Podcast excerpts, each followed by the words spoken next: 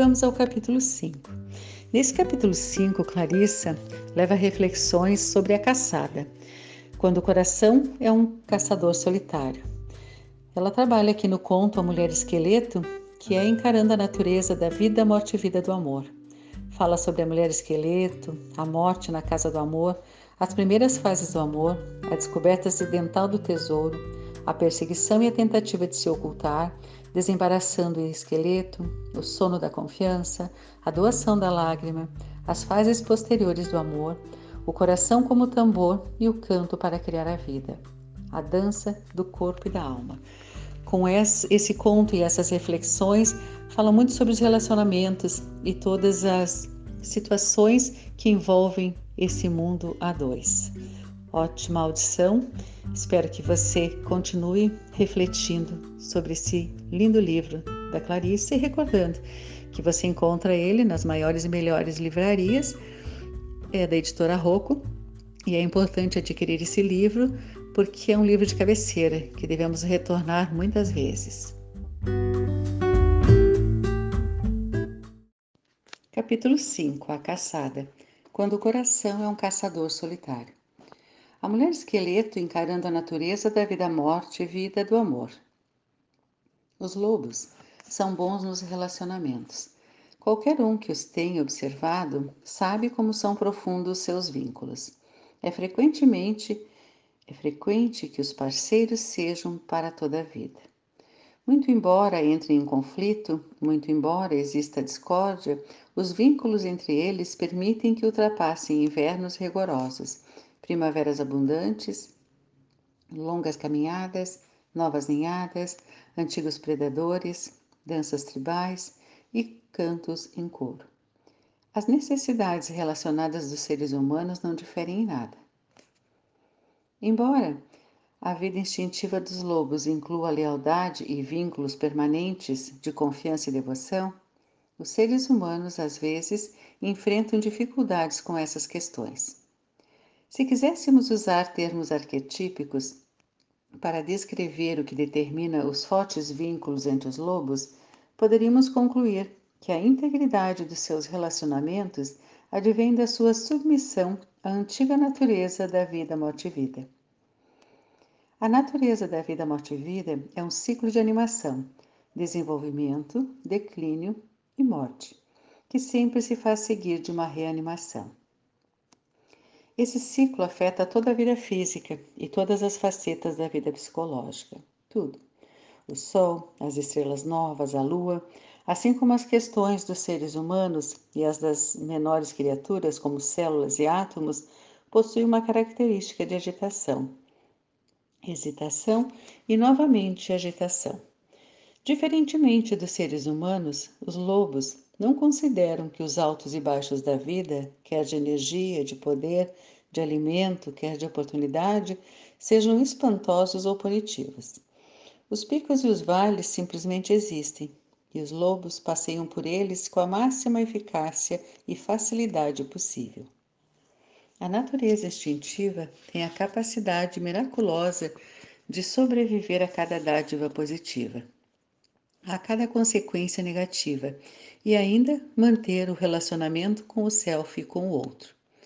Entre os lobos, os ciclos da vida, morte e vida, da natureza e do destino são encarados com elegância, inteligência e persistência para ficar junto do outro e viver por muito tempo o, e o melhor possível.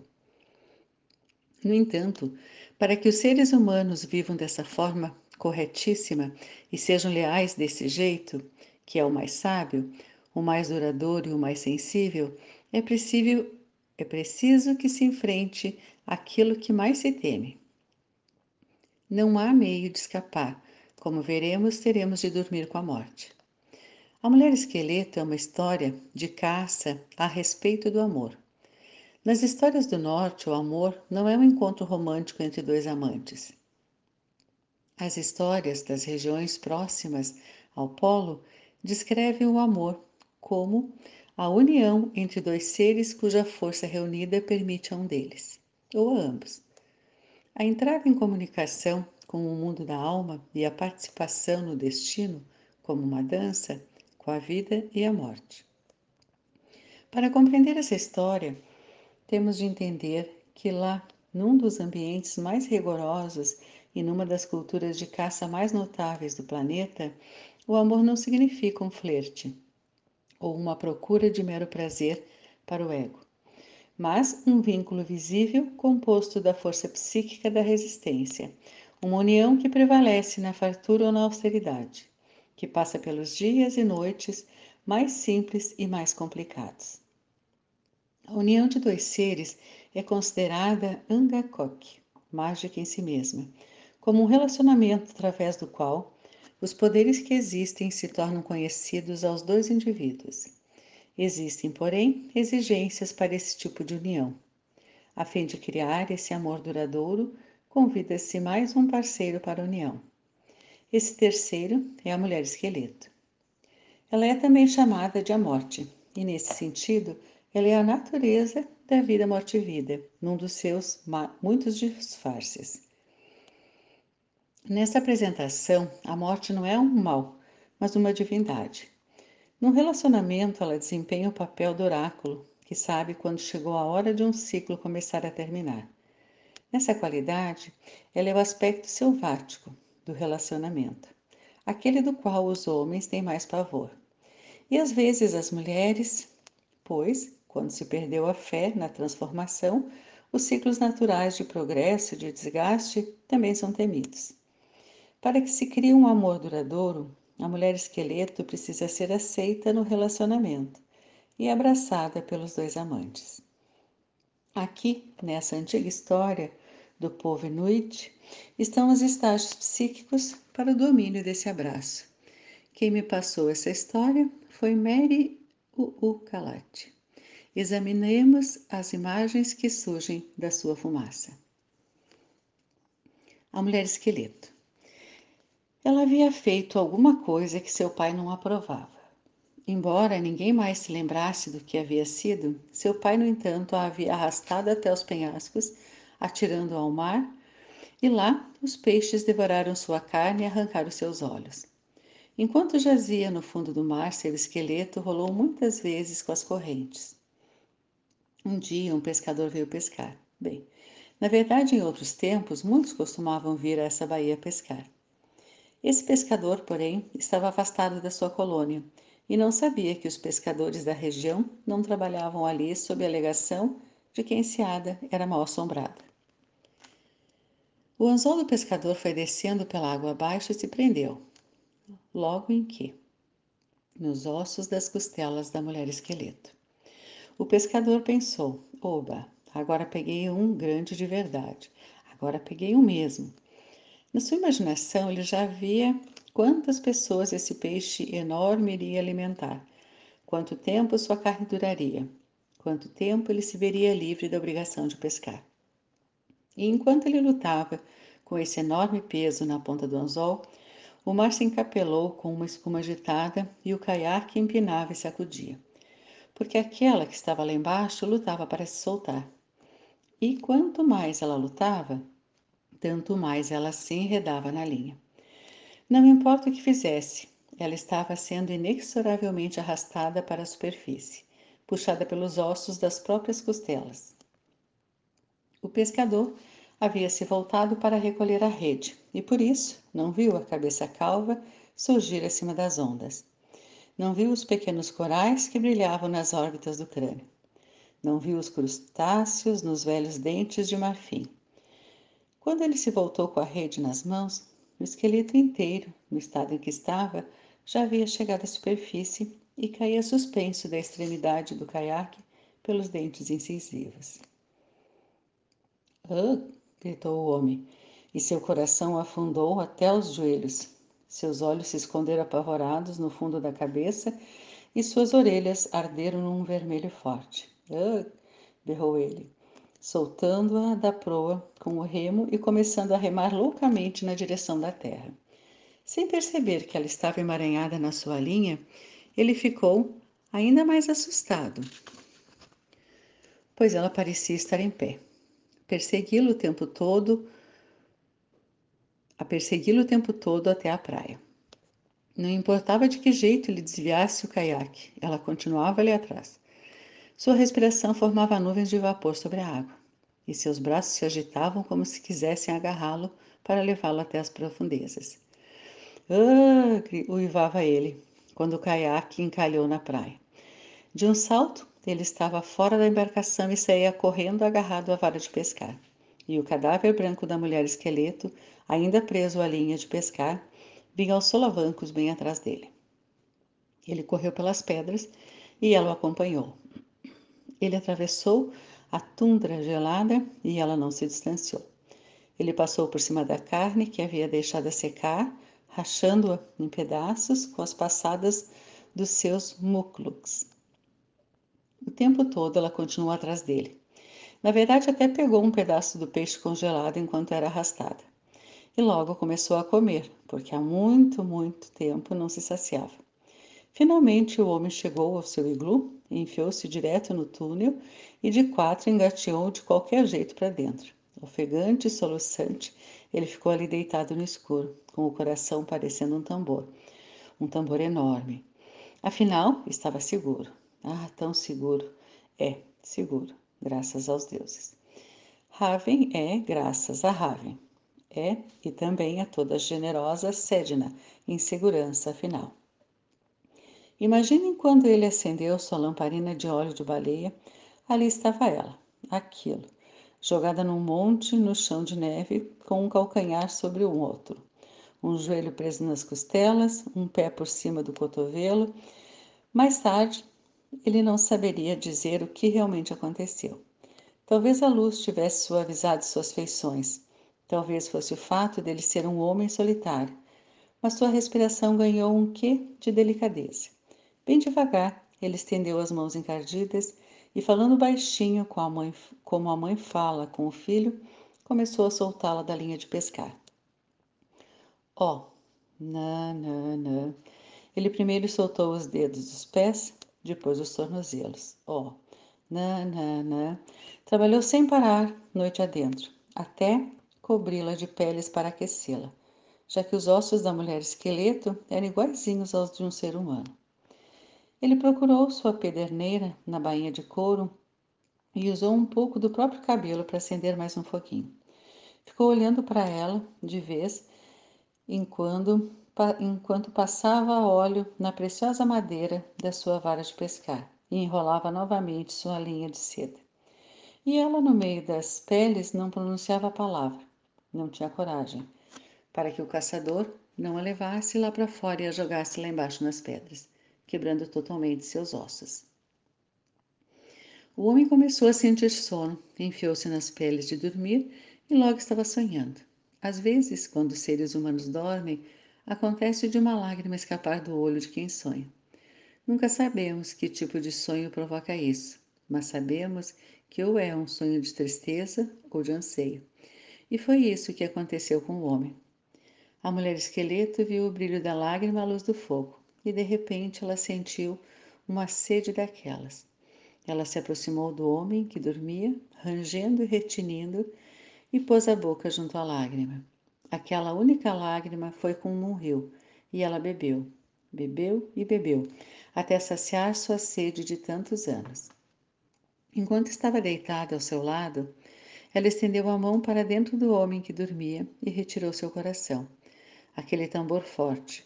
Sentou-se e começou a batucar dos dois lados do coração.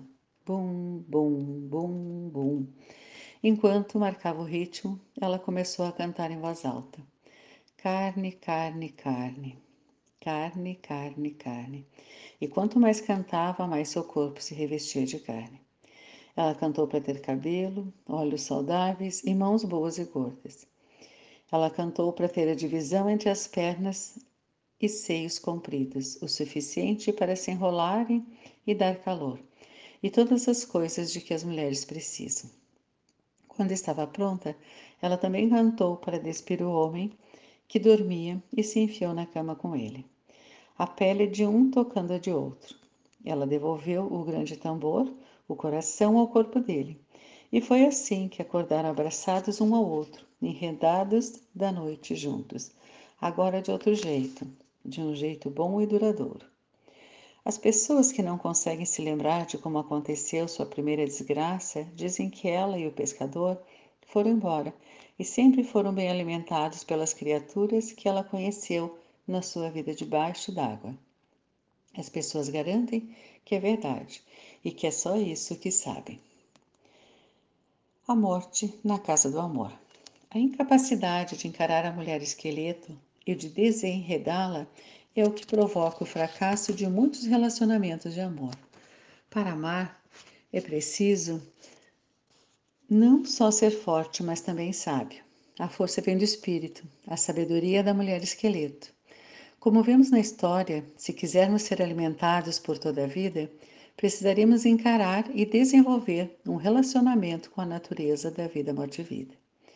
Quando temos esse tipo de relacionamento, não saímos mais por aí à caça de fantasias, mas nos tornamos conhecedores das mortes necessárias e nascimentos surpreendentes que, criam um verdadeiro relacionamento. Quando encaramos a mulher esqueleto, aprendemos que a paixão não é alguma coisa que se vai obter, mas sim algo gerado em ciclos e distribuído. É a mulher esqueleto que demonstra que uma vida compartilhada nos fluxos e refluxos, em todos os finais e reinícios, é o que cria um inigualável amor de devoção. Essa história é uma imagem adequada para o problema do amor moderno, o medo da natureza da vida, morte e vida, e em especial do aspecto morte. Em grande parte da cultura ocidental, o personagem original da natureza da morte foi encoberto por vários dogmas e doutrinas, até o ponto em que se parou de vez da sua outra metade, a vida. Fomos ensinados equivocadamente a aceitar a forma mutilada de um dos aspectos mais básicos e profundos da natureza selvagem. Aprendemos que a morte é sempre acompanhada de mais morte. Isso simplesmente não é verdade. A morte está sempre no processo de incubar uma vida nova, mesmo quando nossa existência foi retalhada até os ossos. Em vez de considerar os arquétipos da morte e da vida opostos, devemos encará-los juntos como o lado esquerdo e o direito de um único pensamento. É fato que dentro de um único relacionamento amoroso existem muitos finais. Mesmo assim, de algum modo, em algum ponto, nas delicadas camadas do ser criado, quando duas pessoas se amam, existe um coração e um alento. Enquanto um lado do coração se esvazia, o outro se enche. Quando uma respiração termina, outra se inicia. Se acreditarmos que a força da vida, morte e vida não tem mais nenhum papel depois da morte, não é de se estranhar que alguns seres humanos tenham pavor do compromisso. Eles têm um medo horrível de passar por um final que seja. Não conseguem suportar a ideia de passar da varanda para os aposentos do interior da casa. Tem medo porque pressentem que lá na copa da casa do amor está sentada a morte, batendo com o dedo do pé no chão, dobrando e redobrando suas luvas. Diante dela está uma lista de tarefas. De um lado, os que estão vivendo, do outro, os que estão morrendo. Ela pretende terminar seu trabalho. Está determinada a manter um equilíbrio. O arquétipo da força da vida, morte e vida é extremamente mal compreendido em muitas culturas modernas. Algumas não entendem mais que a morte é carinhosa e que a vida se renovará com seu auxílio. Em muitos folclores, ela recebe uma atenção sensacionalista.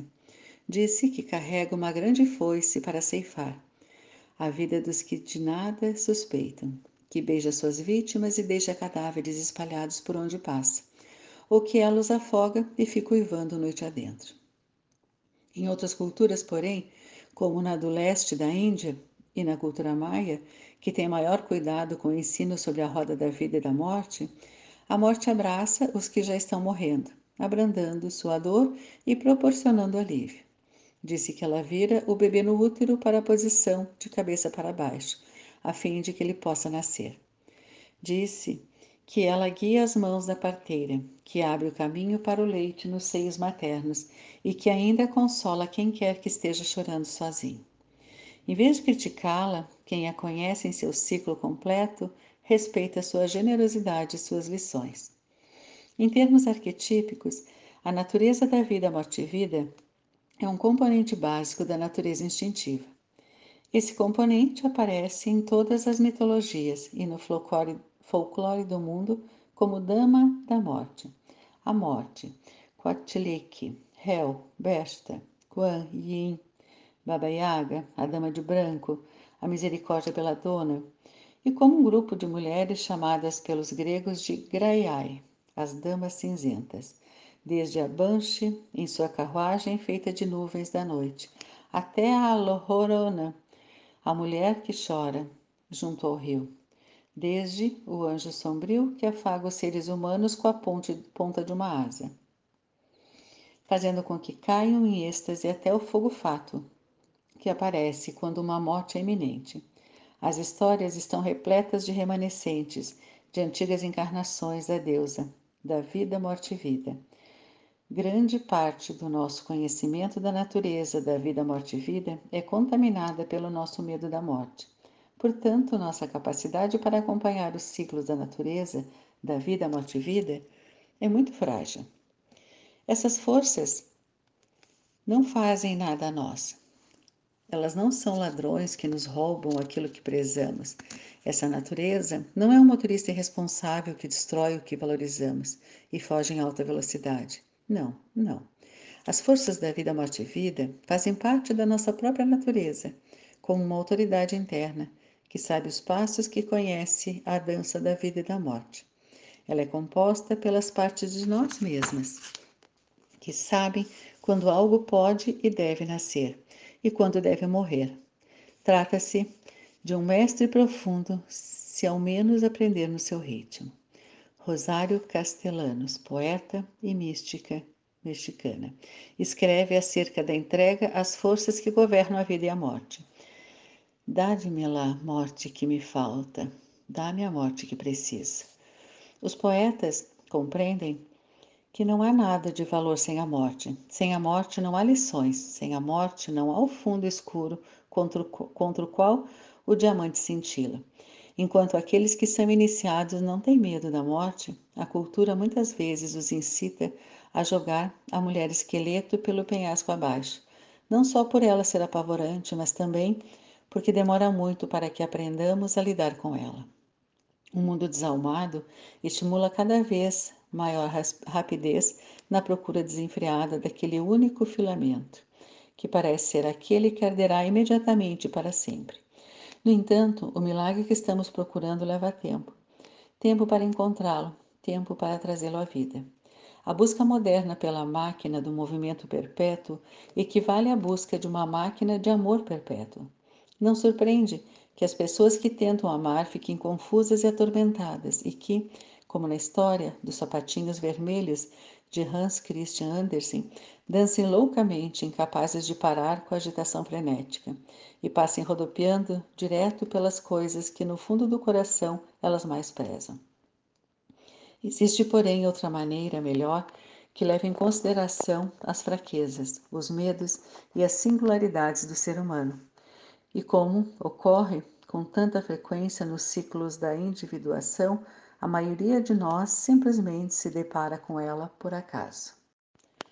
As primeiras fases do amor, a descoberta ocidental do tesouro. Em todas as histórias há material que pode ser compreendido como um espelho a refletir as enfermidades ou a saúde da nossa própria vida interior. Também nas lendas ocorrem temas míticos que podem ser considerados descrições dos estágios e das instruções necessárias para a manutenção do equilíbrio, tanto no mundo objetivo quanto no subjetivo. Embora pudéssemos interpretar a história da mulher esqueleto como símbolo dos movimentos dentro de uma única psique, creio que essa história tem seu maior valor quando é compreendida como uma série de sete tarefas que ensinam uma alma a amar outra profundamente.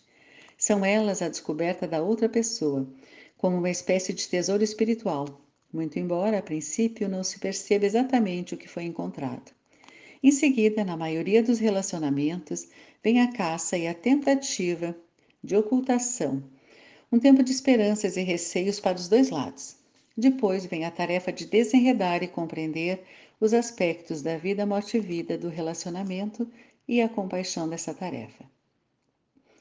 Segue-se a confiança que gera o relaxamento, a capacidade de descansar na presença do outro e da sua boa vontade, acompanhada de um período de compartilhamento dos sonhos futuros, bem como de tristezas passadas, sendo esse o início da cura de ferimentos arcaicos relacionados com amor. Finalmente, o uso do coração para fazer brotar uma nova vida e a fusão do corpo e da alma.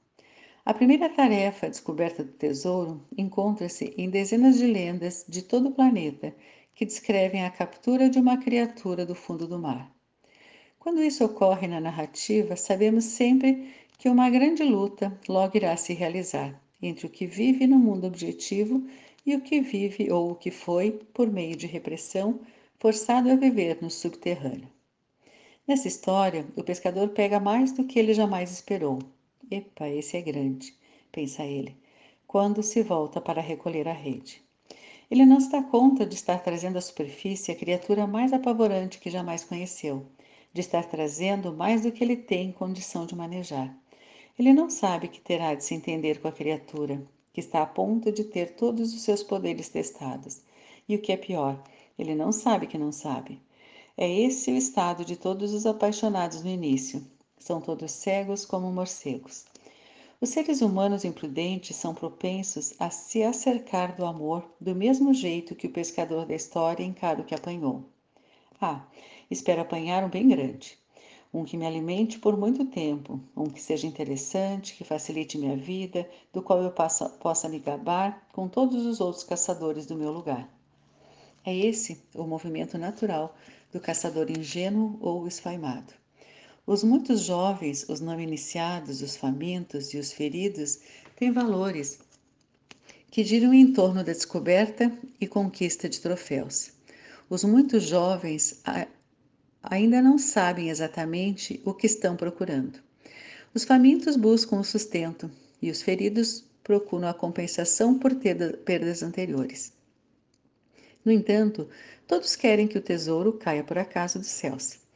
Quando estamos na companhia das grandes forças da psique, nesse caso da mulher da vida, morte e vida, se somos ingênuos, então, sem dúvida, vamos receber mais do que o, o que estávamos procurando.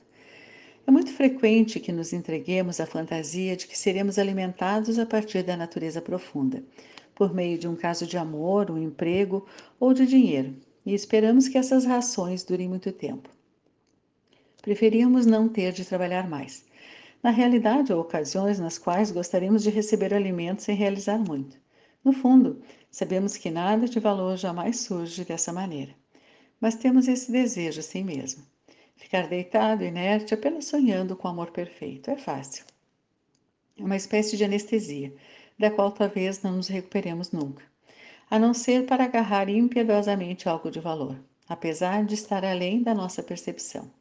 Para os ingênuos e os feridos, o milagre dos caminhos da psique está em que, mesmo que você não se empenhe muito, que você seja reverente, que não tenha essa intenção, que realmente nem esperasse por isso, que não queira, que não se sinta digno, que não se sinta pronto, você de qualquer jeito irá topar, por acaso, com esse tesouro. Depois, cabe à sua alma a tarefa de não ignorar o que veio à tona, de reconhecer o tesouro pelo que ele for, não importando o quanto sua apresentação for inusitada, e de refletir com cuidado acerca do que fará em seguida. A imagem do pescador tem algum simbolismo arquetípico, em comum com a do caçador. E as duas representam, entre muitas coisas, os elementos psicológicos dos seres humanos que procuram saber, que lutam para nutrir o self por meio da fusão com a natureza instintiva. Nas histórias, assim como na vida, o caçador e o pescador começam sua saga com uma dentre três atitudes: a atitude de respeito ao sagrado, a de perversidade ou a desajeitada. Na história da mulher esqueleto, vemos que o pescador é um pouco desajeitado. Ele não é perverso, mas tampouco tem uma atitude ou intenção de respeito sacro. Às vezes, os amantes começam do mesmo modo. No início do relacionamento, estão só à procura de um pouco de emoção ou de uma dose antidepressiva de uma companhia para me ajudar a passar a noite. Sem que percebam, eles desavisadamente penetram numa parte da sua própria psique e da psique do outro habitada pela mulher esqueleto. Embora seus egos possam estar à procura do prazer, esse espaço psíquico é terreno sagrado para a mulher esqueleto. Se sairmos a pescar nessas águas, podemos ter certeza de que a fisgaremos. O pescador considera que está apenas em busca de nutrição e de alimento, quando na realidade está trazendo das profundezas a natureza feminina elemental por inteiro. A esquecida natureza da vida, morte e vida. Ela não pode ser ignorada, pois onde quer que tenha início uma vida nova, a rainha da morte aparece. Quando isso ocorre, pelo menos naquele instante, as pessoas prestam uma atenção temerosa e elevada. Na temática, a mulher esqueleto é semelhante a Sedna, outra imagem da vida, morte e vida da mitologia do povo inuit. O pai de Sedna a jogou por sobre a borda de seu caiaque, porque, ao contrário de outras irmãs obedientes da sua tribo, ela havia fugido com um homem-cão. Como o pai do conto de fadas, a donzela sem mãos, o pai de Sedna decepou-lhe as mãos. Seus dedos e braços caíram do, no fundo do mar, onde se transformaram em peixes, focas e outras formas de vida que deram sustento ao povo inuit desde então. O que sobrou de Sedna também caiu no fundo do mar. Ali ela se tornou só ossos e uma longa cabeleira. Nos rituais do povo inuit, os xamãs que vêm para a terra nadam até ela, trazendo alimentos de paz para aplacar seu guardião rosnador, o marido cão. Os xamãs penteiam seus longos cabelos enquanto cantam para ela, implorando-lhe que cure a alma ou o corpo de uma pessoa lá em cima, pois ela é a grande Angakok mágica. Ela é o grande portão norte da vida e da morte. A mulher esqueleto, que passou uma eternidade debaixo d'água, também pode ser compreendida como a força da vida, morte e vida, de uma mulher que tenha sido mal utilizada ou que tenha ficado sem uso. Em sua forma essencial, exumada, ela governa a capacidade intuitiva e emotiva de completar os ciclos vitais de nascimentos e encerramentos, de lamentações e festejos. Ela que observa as coisas. Ela sabe dizer quando chegou a hora de um lugar, uma coisa, um ato, um grupo ou um relacionamento morrer. Esse dom, essa sensibilidade psicológica, aguarda aqueles que se disponham a soerguê-la ao nível do consciente pelo ato de amar o outro. Uma mulher de cada, uma parte de cada mulher e de cada homem resiste ao reconhecimento de que a morte deve participar de todos os relacionamentos de amor. Nós fingimos que podemos amar sem que morram nossas ilusões acerca do amor. Fingimos que podemos prosseguir sem que morram nossas expectativas superficiais. Fingimos que podemos ir em frente e que nossas emoções preferidas nunca morrerão. No amor, porém, em termos psíquicos, tudo é dissecado, tudo. O ego não quer que isso ocorra. No entanto, é assim que deve ser. E a pessoa provida de uma natureza profunda e selvagem é inegavelmente atraída pela tarefa. O que morre as ilusões, as expectativas, a voracidade de querer tudo, de querer que tudo seja só lindo. Tudo isso morre. Com o amor, sempre provoca uma descida até a natureza da morte. Podemos perceber porque é preciso grande poder para si mesmo e plenitude de alma para assumir esse compromisso. Quando uma pessoa se dedica a amar, ela também está se dedicando a ressuscitar a mulher esqueleto e todos os seus ensinamentos. O pescador, na história, demora para perceber a natureza do que fisgou. Isso vale para todo mundo, a princípio. É difícil perceber o que se está fazendo quando se está pescando no inconsciente. Quando se é inexperiente, não se sabe que lá no fundo vive a natureza da morte. Quando descobrimos que é com ela que estamos tratando, nosso primeiro impulso é o de jogá-la de volta passamos a ser como os pais que lançam suas filhas rebeldes para fora do caiaque e para o fundo do mar. Sabemos que os relacionamentos às vezes vacilam quando passam do estágio esperançoso para o estágio de encarar o que realmente está preso no anzol. Isso vale tanto para o relacionamento entre a mãe e o bebê de um ano e meio, quanto para os pais e filho, adolescente, para as amizades e para os relacionamentos amorosos de uma vida inteira ou ainda muito recentes. A ligação iniciada com toda boa vontade oscila e balança, às vezes até cambaleia, quando o estágio de enamoramento se encerra. Depois, em vez da encenação de uma fantasia, começa a sério um relacionamento mais desafiador, e toda a nossa experiência e habilidade precisam ser postas em ação. A mulher esqueleto que jaz no fundo do mar é uma forma inerte da vida, instintiva profunda, que conhece de cor, de cor a criação da vida, a criação da morte. Se os amantes insistem numa vida de alegria forçada, de um perpétuo desenrolar de prazeres ou, e de outras formas de sensações intensas e entorpecedoras, se eles insistem numa tempestade sexual de Dunner and Blades, trovões e relâmpagos ou num excesso de delícia sem nenhum tipo de luta, lá se vai a natureza da vida, morte e vida, penhasco abaixo, de volta ao fundo do mar. A recusa a permitir a presença de todos os ciclos da vida, morte e vida no relacionamento amoroso faz com que a natureza da mulher esqueleto seja arrancada do seu habitat psíquico para se afogar. O relacionamento amoroso assume então uma expressão forçada de não vamos nunca ficar tristes, vamos sempre ter prazer. Expressão a ser mantida a qualquer custo. A alma do relacionamento desaparece de vista e sai a vaguear debaixo d'água sem sentido e inútil. A mulher esqueleto é sempre jogada penhasco abaixo quando um dos parceiros, ou mesmo os dois, não consegue suportá-la ou compreendê-la. Ela é atirada de cima do penhasco quando não compreendemos bem seus ciclos de transformação quando algo precisa morrer e ser substituído. Se os parceiros não puderem suportar esses processos de vida, morte e vida, não poderão se amar, além das aspirações hormonais. Jogar a natureza da vida, morte e vida pelo penhasco abaixo sempre faz com que a mulher que ama, bem como a força emocional dos homens, se transforme num esqueleto privado de um amor ou de um alinhamento autêntico. Como a mulher é uma guardiã dos ciclos, os ciclos da vida, morte e vida são o alvo principal de sua preocupação, já que pouca vida nova pode surgir sem que ocorra um declínio no que havia antes. Os amantes que insistirem em tentar manter tudo num apogeu psíquico cintilante passarão seus dias num relacionamento cada vez mais mumificado. O desejo de forçar o amor a prosseguir somente no seu aspecto mais positivo é o que faz com que o amor acabe morrendo e para sempre.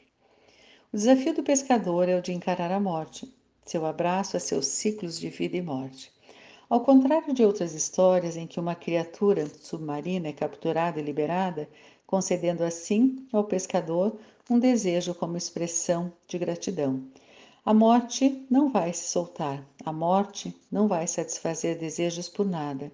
Ela vem à tona, queiramos ou não, pois sem a morte não pode haver um real conhecimento da vida, e sem esse conhecimento não pode haver fidelidade, não pode haver uma devoção ou um amor verdadeiro. O amor tem seu custo, ele exige coragem, ele exige que percorramos a distância, como iremos ver. Repetidas vezes observa um fenômeno em amantes, independente independentemente do sexo. Seria mais ou menos assim: duas pessoas começam uma dança para ver se elas vão querer se amar. De repente, a mulher esqueleto é fisgada por acaso. Algo no relacionamento começa a diminuir e cai em entropia. Com frequência, o doloroso prazer da excitação sexual se abranda. Um passo a perceber o lado frágil e ferido do outro. Ou ainda, um deixa de ver o outro como material digno de admiração. E é aí que a velha careca de dentes amarelos vem à tona. Parece tão repulsível, mas esse é o momento perfeito em que se apresenta uma verdadeira oportunidade de demonstrar coragem e de conhecer o amor. Amar significa ficar, amar significa ficar com. Significa emergir de um mundo de fantasia para um mundo em que o amor duradouro é possível, cara a cara, ossos a ossos, um amor de devoção. Amar significa ficar quando cada célula nos manda fugir quando os parceiros são capazes de suportar a natureza da vida, morte e vida, quando eles conseguem compreendê-la como uma continuidade, como uma noite entre dois dias e como aquela força geradora de um amor que resiste por toda a vida, eles conseguem encarar a mulher esqueleto no relacionamento. Juntos, então, os dois se fortalecem e os dois são chamados a uma compreensão mais profunda dos dois mundos em que vivem, a do mundo concreto e a do mundo do espírito. Durante meus 20 anos de exercício da profissão, homens e mulheres se afundaram no meu sofá dizendo com um pavor feliz: Conheci uma pessoa. Eu não queria. Estava na minha. Nem estava olhando, quando de repente conheci essa pessoa com um P maiúsculo. E agora, o que é que eu vou fazer? À medida que eles vão fomentando um novo relacionamento, começam a se acovardar. Eles se encolhem e se preocupam. Estarão sentindo ansiedade quanto ao amor dessa pessoa? Não. Estão com medo porque começam a vislumbrar uma caveira lisa que surge debaixo das ondas da paixão. Ai, o que vou fazer? Digo-lhes que essa é uma hora mágica. Isso pouco os tranquiliza. Digo-lhes que agora iremos ver algo de fantástico. Eles têm pouca fé. Digo-lhes para não soltar a mão, e isso eles mal conseguem fazer. Antes que eu perceba, do ponto de vista da análise, o barquinho do relacionamento está re remando cada vez mais rápido. Ele encalha na praia e antes que se possa dizer qualquer coisa lá, estão eles correndo na maior velocidade. E eu, como analista, corro ao seu lado tentando dizer que algo de útil, enquanto adivinho que vem aos trancos logo atrás. Para a maioria, ao primeiro confronto com a mulher esqueleto, o impulso é o de correr, como o vento, a maior distância possível. Até mesmo a corrida faz parte do processo. É humano agir assim, mas não por muito tempo, nem para sempre. A perseguição e a tentativa de se ocultar. A natureza da morte tem um estranho hábito de surgir nos caos do amor exatamente no instante em que temos a sensação de ter conquistado alguém. Exatamente quando sentimos que fisgamos um peixe grande. É então que a natureza da vida, morte e vida vem à tona e deixa todo mundo apavorado. É nesse estágio que se desenvolve mais o pensamento tortuoso a respeito dos motivos pelos quais o amor não pode, não deve e não vai dar certo para qualquer das partes interessadas. É nesse estágio que as pessoas se enfurnam na toca. Trata-se de um esforço para se tornar invisível. Invisível ao parceiro? Não. Invisível à mulher esqueleto. É esse o objetivo real de toda essa correria à procura de um lugar para se esconder. No entanto, como estamos vendo, não há nenhum lugar onde possamos nos esconder. A psique racional vai pescar à procura de algo que seja profundo e não só fisga o que procura, mas fica tão assustada que mal pode tolerar. Os amantes têm uma sensação de que algo os persegue. Às vezes, pensam que é o outro quem empreende a perseguição. Na realidade, é a mulher esqueleto. No início, quando estamos aprendendo a amar de verdade, não compreendemos bem muitas coisas. Achamos que ela nos persegue quando de fato nossa intenção de nos relacionarmos com outro ser humano de um modo especial é o que fisga a mulher esqueleto de tal forma que ela não consegue fugir de nós. Onde quer que o amor esteja nascendo, a força da vida, morte e vida sempre virá à tona, sempre. Portanto, aqui estão o pescador e a mulher esqueleto, completamente enredados um no outro enquanto a mulher esqueleto segue aos trancos o pescador apavorado. Ela começa uma participação primitiva da vida. Sente fome e come peixe seco. Mais tarde, quando ela se aproxima ainda mais da vida, ela sacia sua sede com a lágrima do pescador. Vemos esse estranho fenômeno em todos os casos de amor. Quanto mais ele corre, maior velocidade ela alcança.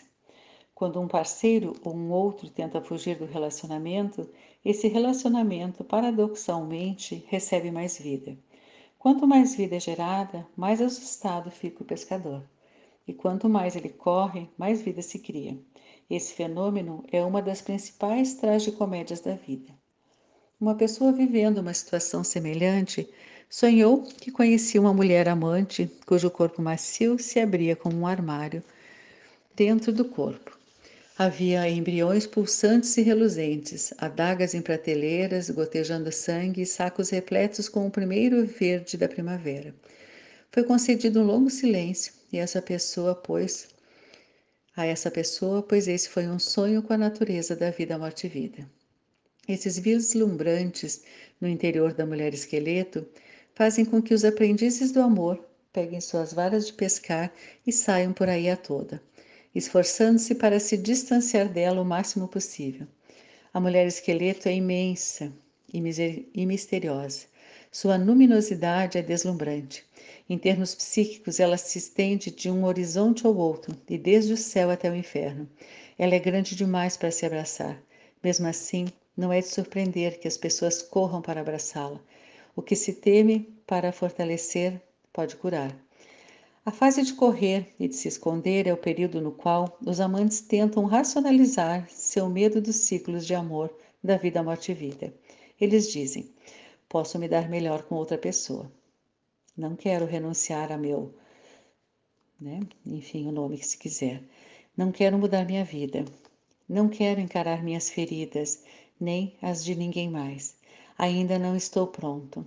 Ou ainda, não quero ser transformado sem primeiro saber nos ínfimos detalhes como vou ficar ou me sentir depois.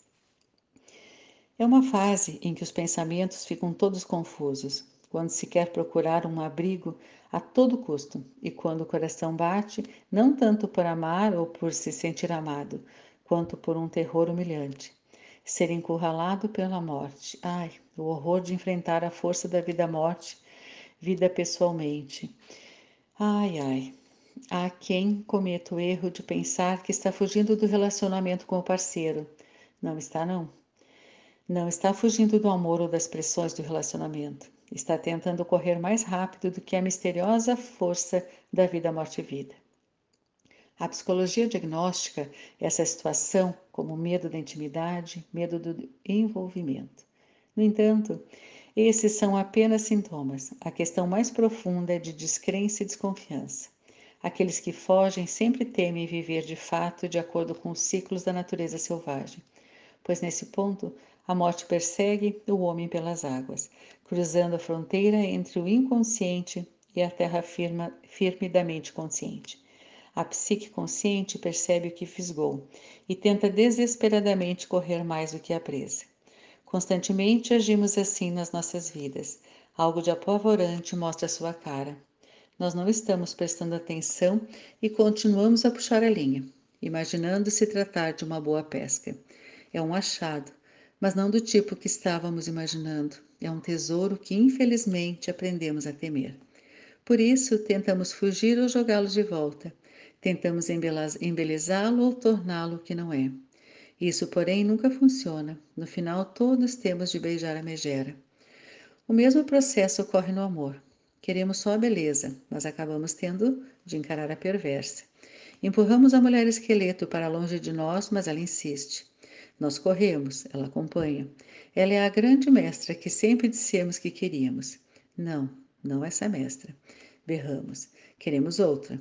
Que pena. Essa é a mestra que cabe a todos.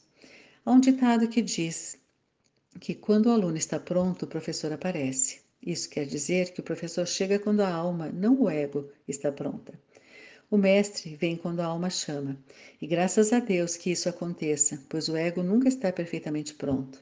Se dependesse apenas do preparo do ego, o fato de o mestre ser atraído até nós, permaneceríamos essencialmente sem mestres pela vida fora, Somos abençoados já que a alma continua transmitindo seu desejo, ignorando as opiniões inconstantes do ego.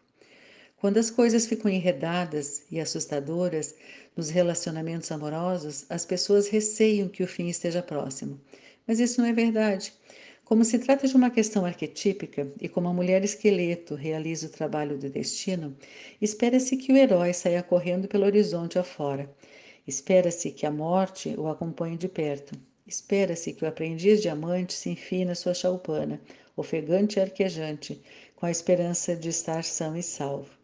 Espera-se que a mulher esqueleto consiga também entrar nesse abrigo seguro. Espera-se que ela a des desamaranhe e assim por diante. Nos namoros modernos, a ideia de dar um tempo é semelhante ao pequeno iglu do pescador, lugar onde ele se sente em segurança.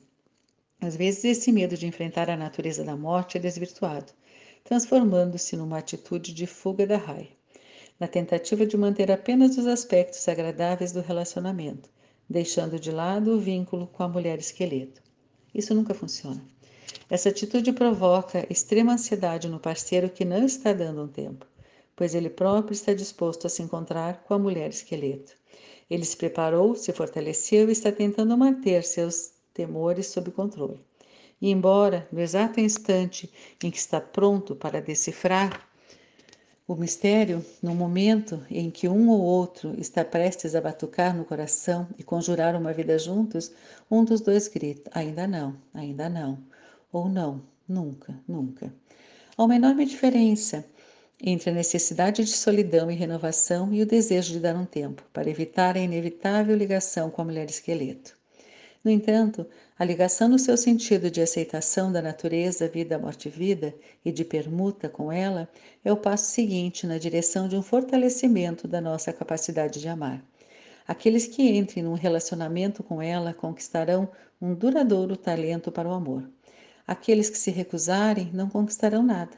Não há como evitar isso. Todos os ainda não estou pronto, todos os preciso de tempo são compreensíveis por curto período.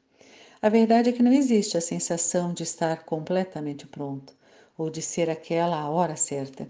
Como acontece em qualquer mergulho no inconsciente, chega uma hora em que simplesmente torcemos que dê certo, apertamos o nariz e saltamos no abismo. Se não fosse assim, não teríamos precisado criar as palavras herói, heroína ou coragem. É preciso realizar o trabalho do aprendizado da natureza da vida, morte e vida. Rejeitada, a mulher esqueleto afunda para baixo d'água, mas ela surgirá novamente e sairá no nosso encalço insistente. É essa a sua função. A nossa função é de aprender. Se quisermos amar, não há como evitar esse aprendizado. O trabalho de abraçá-la é uma tarefa. Sem uma tarefa desafiadora, não pode haver transformação. Sem uma tarefa, não há uma satisfação verdadeira. Amar os prazeres é fácil. Já amar de verdade exige um herói que consiga controlar seu próprio medo. Admite-se que muitas pessoas mesmo alcancem esse estágio de fugir e se esconder. Algumas, infelizmente, voltam sempre a ele. A entrada na toca está marcada com sulcos desesperados. No entanto, quem quer amar imita o pescador. Ele se esforça para acender o fogo e encarar a natureza da vida morte vida. Ele contempla o que teme e paradoxalmente reage com a convicção e assombro.